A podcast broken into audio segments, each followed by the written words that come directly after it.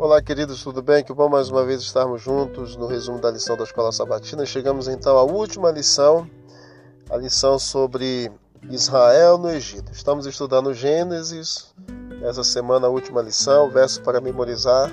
Gênesis 47, 27 diz assim: Assim Israel habitou na terra do Egito, na terra de Gozen, naquela, é, nela adquiriram propriedades e foram fecundos e muitos se multiplicaram.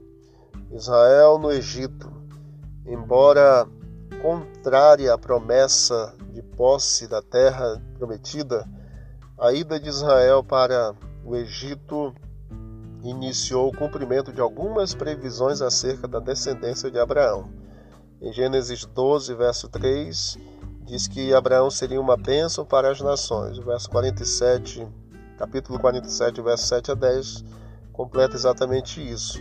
Gênesis 15, 13 diz que seria escrava em terra estrangeira. Êxodo 13, cumprimento. Seria numerosa como as estrelas, a descendência de Abraão. Gênesis 15, verso 5. Capítulo 47, verso 27. Há exatamente o cumprimento também dessa, dessa profecia. É, a parte de domingo, dia 19 de junho, Jacó vai a José.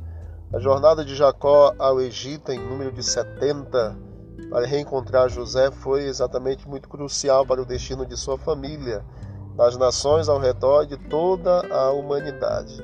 O número 70 dá a ideia de totalidade.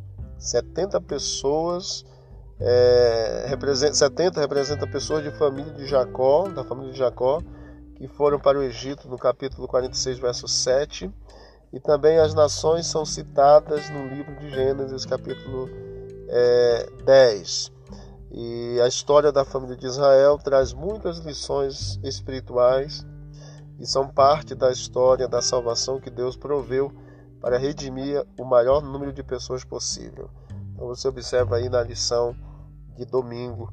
E durante esta semana vamos estudar a última lição Israel no Egito. Deus abençoe a todos vamos falar com Deus. Querido Deus, obrigado por mais esse dia. Conceda a todos nós uma boa semana. Obrigado por esse despertar, pelas bênçãos recebidas. Continua conosco. É o que nós te pedimos em nome de Jesus. Amém. Deus abençoe a todos. Vamos que vamos para o alto e avante.